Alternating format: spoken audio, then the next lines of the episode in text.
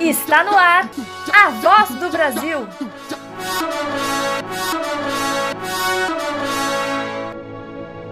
A voz do Brasil.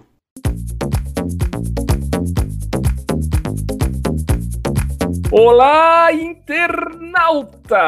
Estamos falando com você que nos ouve de São João del Rei, em Minas Gerais, Mucugê, na Bahia, Lapa, aqui mesmo no Paraná. Ajeita o fone de ouvido, minimiza o WhatsApp e aumenta o som, que esse é o A Voz do Brasil.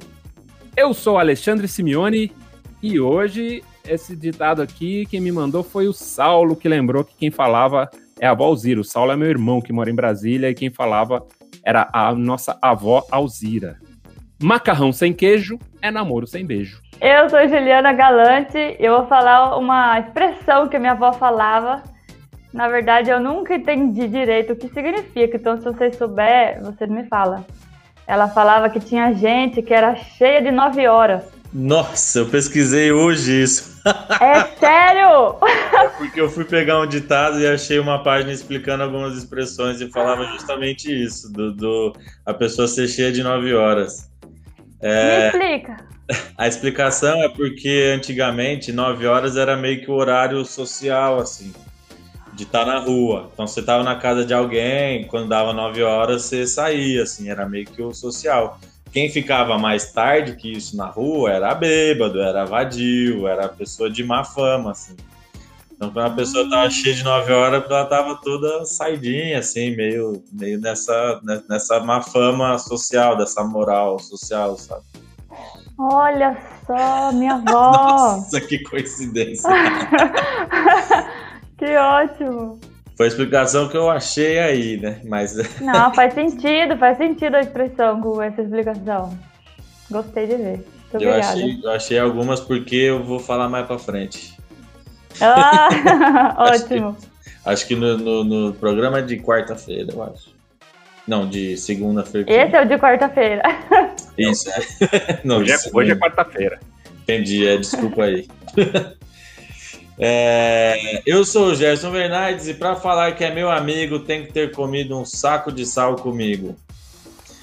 Essa foi uma expressão, um ditado que o Ricardo Melchior Pereira mandou para mim, que um amigo dele falava, mas eu, eu ouvia diferente, assim, para falar por mim, tem que ter comido um saco de sal comigo, né? E fica aí as duas versões aí, se alguém tiver uma terceira.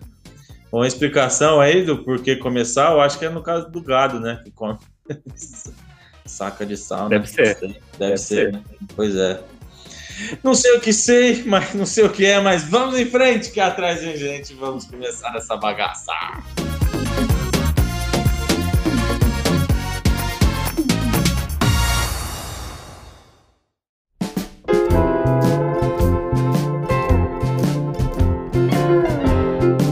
E agora uma notícia bacana pra Dedéu. Belugas livres depois de quase 10 anos forçadas a se exibirem em aquário chinês. Essa é a notícia do site Greamy. As baleias belugas Little White e Little Grey foram levadas para o primeiro, primeiro santuário em mar aberto do mundo. Os animais marítimos foram levados para as Ilhas Westman, ao sul da costa da Islândia, para ficarem mais próximos da natureza. Em um santuário, que mede aproximadamente 32 mil metros quadrados e tem uma profundidade de até 10 metros. O transporte aconteceu em junho de 2019 e toda a operação para realizar a viagem com essas baleias envolveu equipamentos como um caminhão, um avião de carga Boeing 747-400 e um rebocador de porto.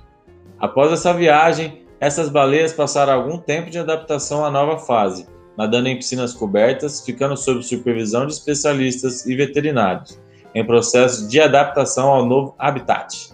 Dessa forma, elas foram sendo preparadas para o retorno a um habitat natural e livre. Esta fase de preparação também teve o objetivo de reforçar a alimentação delas para ganharem mais peso e terem aumento da capa de gordura que as protege das águas frias do Oceano Ártico. Os resgates das baleias belugas, Little Grey e Little White foi realizada pela ONG Sea Life Trust Beluga Whale. Uau! Para testar o inglês aí, mais ou menos. Que mantém um dos maiores santuários marítimos e atua na proteção de baleias e golfinhos. Graças ao trabalho deste, deste santuário, o ONG Sea Life Trust Beluga Whale, Little Grey e Little White puderam pela primeira vez ver a luz do sol e viverem novamente em águas marítimas, desde que foram retiradas de um centro de pesquisa de baleias da Rússia em 2011 e entregues ao aquário em Xangai. Essa notícia me alegra muito, muito, muito, muito. Na verdade, é mais uma notícia que é sobre a reabilitação dos animais, né, resgatados de zoológicos e de aquários. A gente já falou de algumas notícias, alguns casos semelhantes aqui, e isso me deixa muito feliz. É, vem mostrando que as coisas estão mudando nesse cenário, né, da, da causa animal. E essa questão do adestramento dos animais para entretenimento humano é o fim da picada para mim, assim, é muito surreal. Não só para mim, né? Eu acho que a consciência sobre esse tema vem abrindo aí discussões e mudanças a passos lentos, como a maioria das coisas são, mas de grão em grão a galinha enche o papo.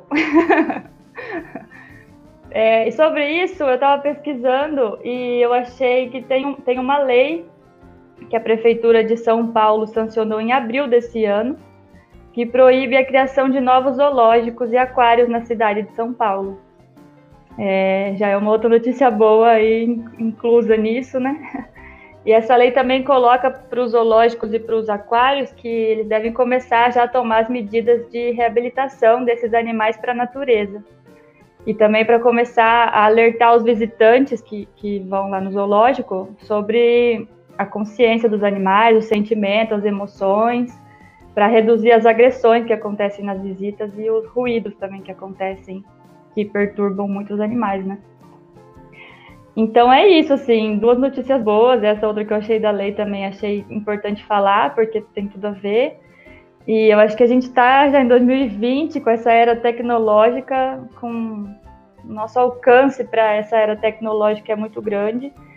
E tem alguns outros zoológicos e aquários, né? Que acho que, se não me engano, na China e na Alemanha, eles já estão usando a realidade virtual para as pessoas interagirem com os animais sem explorá-los, né? Assim, com óculos para você ver em 3D os animais na vida deles na natureza. Então, eu acho que a mudança é por aí, assim, e fico muito feliz com essa notícia e que a gente possa falar muitas outras notícias parecidas com essa, assim.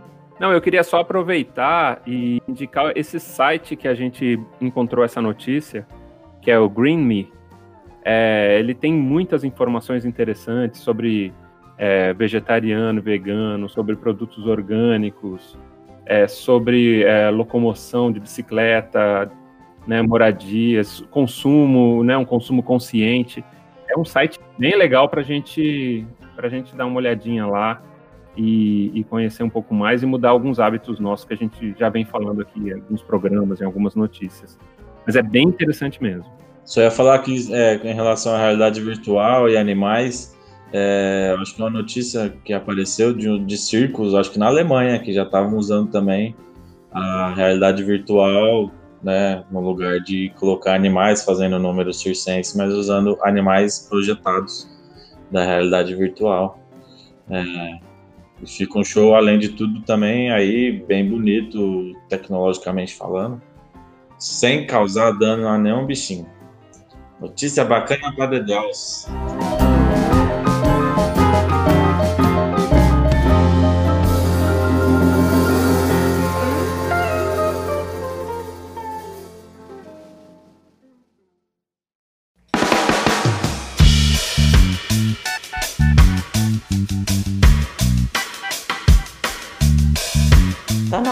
quadro Notícia Ruim chega logo, mas veja o lado bom. Grupo cria carroça elétrica para ajudar catadores com dificuldades físicas. Essa é uma notícia do portal G1.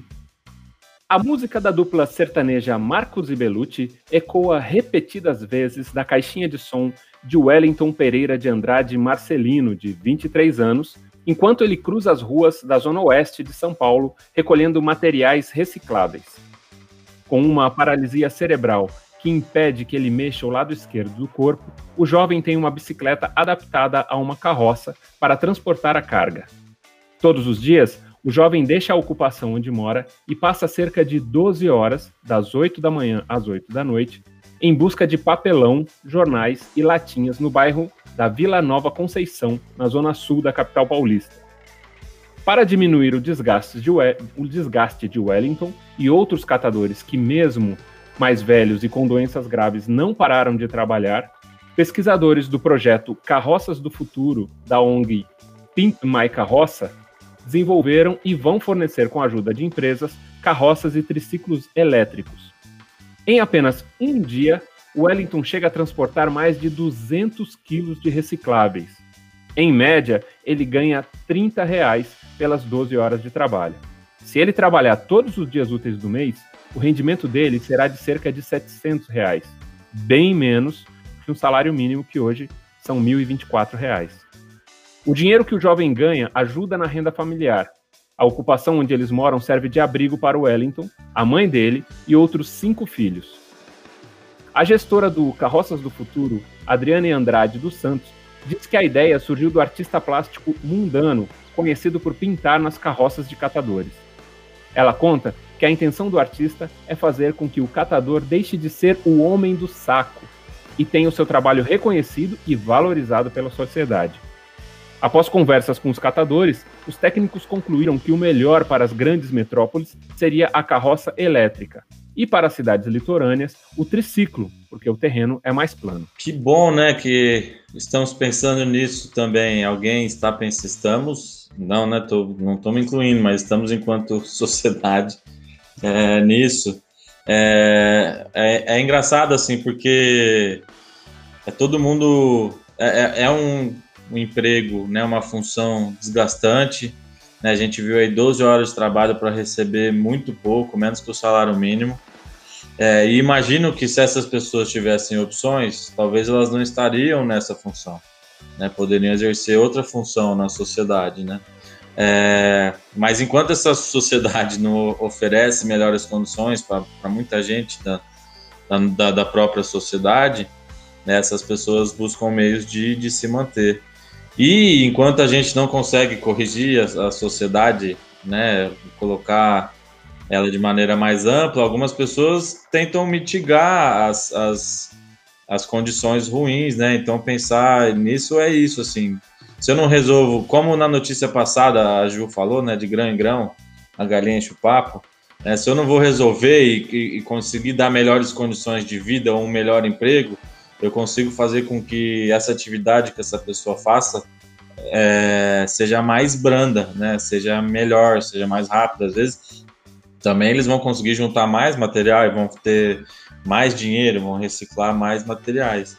E, e ainda assim, a, a, o Brasil se organiza de maneira diferente assim, em algumas questões. Eu achei aqui, é, lendo a notícia, né, uma notícia de que 90% do material que o Brasil recicla, e o Brasil até é um país que recicla ao menos alguns materiais é, em grande, em bastante quantidade, mas 90% quem recicla são os catadores.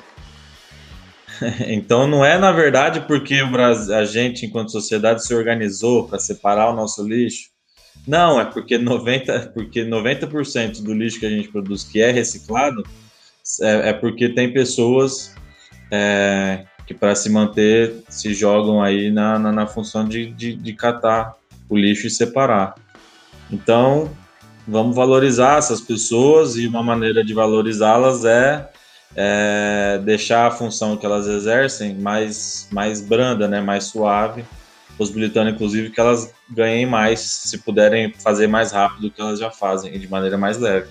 Esse site do Pimp My Carroça é bem interessante de ver assim. Lá eles explicam todo o processo deles, o foco deles e é bem bonito assim, é bem, é bem legal o projeto deles. Vale a pena dar uma olhada no site e entender melhor esse projeto aí.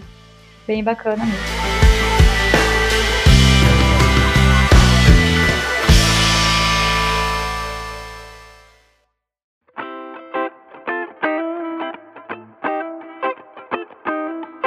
Veja bem, nem tudo que é bom dura pouco. Os mais produtivos anos do ser humano são na terceira idade? Essa é uma notícia do site da rádio CBN de Curitiba, por Renato Folador. Velho, uma ova. Um extenso estudo publicado por uma equipe de médicos e psicólogos no New England Journal of Medicine, nos Estados Unidos, revelou que a idade mais produtiva da vida humana é entre 60 e 70 anos. A segunda etapa mais produtiva do ser humano é entre 70 e 80 anos, e a terceira etapa é entre 50 e 60 anos. Além disso, o ser humano ainda não chegou no seu auge. A idade média dos vencedores do Prêmio Nobel é de 62 anos, e a dos presidentes e das presidentas das 100 maiores empresas do mundo é de 63 anos. A idade média dos pastores das 100 maiores igrejas dos Estados Unidos é de 71 anos e a dos papas, 76 anos. A dos consagrados e mais famosos atores é de 60 anos. É óbvio que não foram consideradas atividades que exigem potência física, como os esportes. Isso nos confirma que os melhores e mais produtivos anos do ser humano estão entre os 60 e 80 anos de idade. Aos 60 anos, você atinge o topo do seu potencial emocional e mental, e isso continua até os 80 anos. Portanto, se você tem 60, 70 ou 80 anos, você está no seu melhor nível de vida. É esse passeio chamado vida que atinge seu ápice bem mais tarde do que a gente imagina. Então, atenção empresários, inclusive de multinacionais, que estabelecem 60 anos como idade expulsória dos colaboradores. Nem tudo que é bom dura pouco. É, eu me sinto contemplado com essa notícia, hein? Olha que beleza. eu que tô, acabei de completar aí 51 anos, é, acho que é por aí mesmo. Acho que é, acho que é muito legal ver isso. Na verdade, são, são muitas coisas que a gente fica pensando, né? É, Claro que aos 50 anos a gente não tem mais aquela, mesmo, aquela mesma disposição, aquela mesma energia de quando você tinha 20, 25, 30 anos. Por outro lado, você tem conhecimentos que se você souber usar, né, se você souber também não, não ser cabeça dura, né, de, de, se prender em algumas coisas e de, de entender que esses conhecimentos fazem a gente aprender mais, a gente fica melhor mesmo você fica com, né? Eu acho que a gente fica um pouco mais prudente, fica um pouco mais reflexivo. É, é muito bom, assim. É, eu nunca tive problema com esse negócio de idade, não, assim. Né? Eu tenho, tenho um primo meu que também se chama Alexandre e ele tem quase a mesma idade que eu. Ele é um ano mais velho que eu. E a gente sempre conversou muito sobre isso. E é, e é muito engraçado porque quando ele fez 18 anos, para ele foi um marco. Nossa, eu fiz 18 anos, agora já sou um homem. Né? E quando ele fez 40 também, cara, agora fiz 40. Eu, eu sempre vou na cola dele, né? Mas eu nunca tive isso, assim, né? Para mim, a idade é isso, é consequência de tudo que a gente vai aprendendo. É, eu acho muito legal a gente, ao mesmo tempo, também entender que, assim, muita coisa do que a gente já fez, é, já fez, e você também tem que abrir espaço para as pessoas que são mais novas. Então, é, é, é o ciclo natural da vida, né? É, aos 50 anos a gente já está numa outra etapa. Você pode construir outras coisas. E as pessoas que vêm com mais energia vêm construindo também isso, vêm aprendendo também isso. Então, acho muito legal. Eu acho muito, eu agradeço muito por fazer, por exemplo, esse podcast com a Ju e com o Gerson Lambreta, a Ju Adelaide e o Gerson Lambreta, que são mais novos e que trazem essa energia e que trazem essa vitalidade aí para mim também. Então isso é muito legal. Eu acho que essa mistura é muito legal. Então é isso. Muito bom mesmo. Nem tudo que é bom dura pouco. Que lindo! É uma honra fazer esse podcast com vocês. Eu aprendo muito. A honra é minha também. E aí eu tenho um problema, porque a parte da energia, mesmo sendo mais novo, já não tá nessas coisas, né? Preciso... Preciso compensar aí, de algum jeito. e falando em, em, em, em tempos mais velhos e mais novos e idades, né, maiores e menores. Esse é o quadro No Meu Tempo Era Assim, de toda quarta-feira, em que hoje uma criança fará uma pergunta para uma pessoa, uma vovó, um vovô. E agora, quem vai responder essa? Alexandre, a pergunta é para você. Quem é a criança que vai responder? Opa! Perdão, perdão, perdão. Vou voltar. Quem é a criança que vai fazer a pergunta? A pergunta é da Maria Luísa Capra Garbi, que tem 5 anos. E quem será a vovó ou o vovô que fará a resposta para a Maria Luísa? Quem responde é a Vera. A, opa, Vera não. Vera Lúcia Bigatti de Souza, que é mais conhecida como Tia Vera. Gente boa demais, a Tia Vera. Então, para vocês, a pergunta da Maria Luísa e a resposta da Vera Lúcia. E agora o quadro No meu tempo era assim. Oi, gente, eu quero saber como vocês foi na escola chicamente. Bom, eu ia para a escola de uniforme que tinha é, uma saia e uma camiseta. Era aquela época as meninas não usavam shorts, só usavam saia. Ou então com uma roupa de casa mesmo, roupa assim normal. E às vezes, quando estava frio, minha mãe fazia eu ir de pijama, aqueles pijama largo de flanela. E eu chorava porque eu tinha que ir com aquele pijama. E eu não queria ir com aquele pijama largo para a escola, porque era de flanela, ela, é, tá, estava frio, então eu chorava por isso. E depois, no, na fase do fundamental, eu já ia de saia é, preta, de pregas, com uma blusa branca, não era nem camiseta, era blusa de tricoline. Era isso. Era bem legal. E tinha, levava os livros, às vezes, no braço, não tinha nenhuma mochila, levava no braço caderno e os livros, que eram livros grossos mesmo. Então, era a forma que eu ia para a escola, tá bom? E tem outra, Rê. Eu ia de saia e minha mãe queria que eu fosse de saia comprida, pelo joelho, né? Aí eu chegava na escola, eu enrolava na cintura a saia para ela ficar curta, porque ela não deixava eu usar saia curta. Esse foi mais um episódio do nosso podcast A Voz do Brasil. Se você que está ouvindo a gente tiver uma expressão antiga que você não entende ou que por acaso você entende, ou se você souber explicar pra gente o que a gente fala aqui, manda pra gente lá no nosso e-mail, a voz do Brasil podcast@gmail.com ou no nosso Instagram, a voz do Brasil podcast. Eu sou Juliana Galante e eu vou fechar com uma outra expressão que minha avó usava muito. Ela falava assim: "O diabo atenta, a faca entra". Ela falava isso pra mim e pra minha irmã, pra gente tomar cuidado com as coisas, pra não correr riscos. Eu agradeço muito a minha avó, porque graças a ela, esse medo que eu fiquei dessa frase estranha aí, eu não me machuquei muito, não. Ai, se minha avó tivesse falado isso pra mim. Ai. Pois é. Se essa avó fosse minha também, ia ser mais fácil. O podcast A Voz do Brasil está no ar e nos seus agregadores de podcast, toda segunda, quarta e sexta. Eu sou o Gerson Bernardes e quem mandou essa, essa frase foi o Ricardo Melchior Pereira, frase dita pela Vó Maria. Melhor um inimigo pela frente do que um vento pelas costas. Eu sou Alexandre Simeone e um grama de exemplos vale mais que uma tonelada de conselhos. Nossa, eu aprendo muito com esse homem. eu também. O podcast A Voz do Brasil é uma produção da Vila Triolé e Palhaça Adelaide. Tchau. Beijinhos. Tchau, tchau.